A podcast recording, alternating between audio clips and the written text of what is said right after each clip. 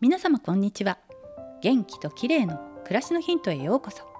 今日もお越しいただきありがとうございます。毎週土曜日は美容の話をお届けしています。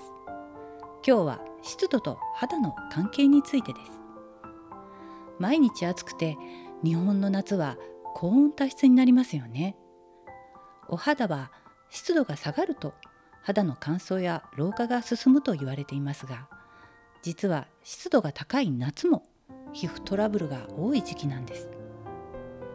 湿度について調べてみましたが肌にとって最適な湿度は60%ぐらいなんだそうです。覚えておくといいですよね。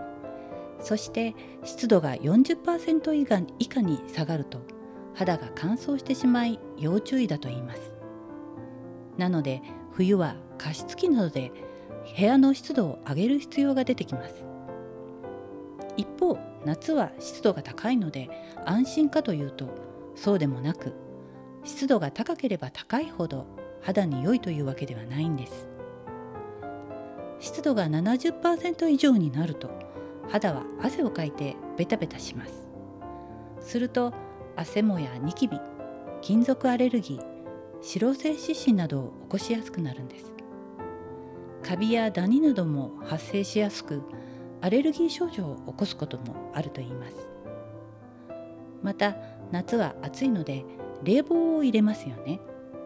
すると汗とともに肌の水分も蒸発して意外に肌は乾燥してしまいます。高温多湿も肌には結構過酷な状況なわけですね。そこでこの時期の対策としてはまずは部屋の湿度をこまめにチェックして60%くらいをキープする。そしてこまめに汗を拭き取る。さらに優しく丁寧に洗顔して肌をきれいに保ち洗顔後はしっかり保湿をするという感じでしょうか。汗をかきやすいので枕カバーなどもこまめに洗いたいですね。今日は湿度と肌について高温多湿の夏の肌トラブルの対処法についてでした。最後までお聞きいただきありがとうございます。またお会いしましょう。友吉ゆき子でした。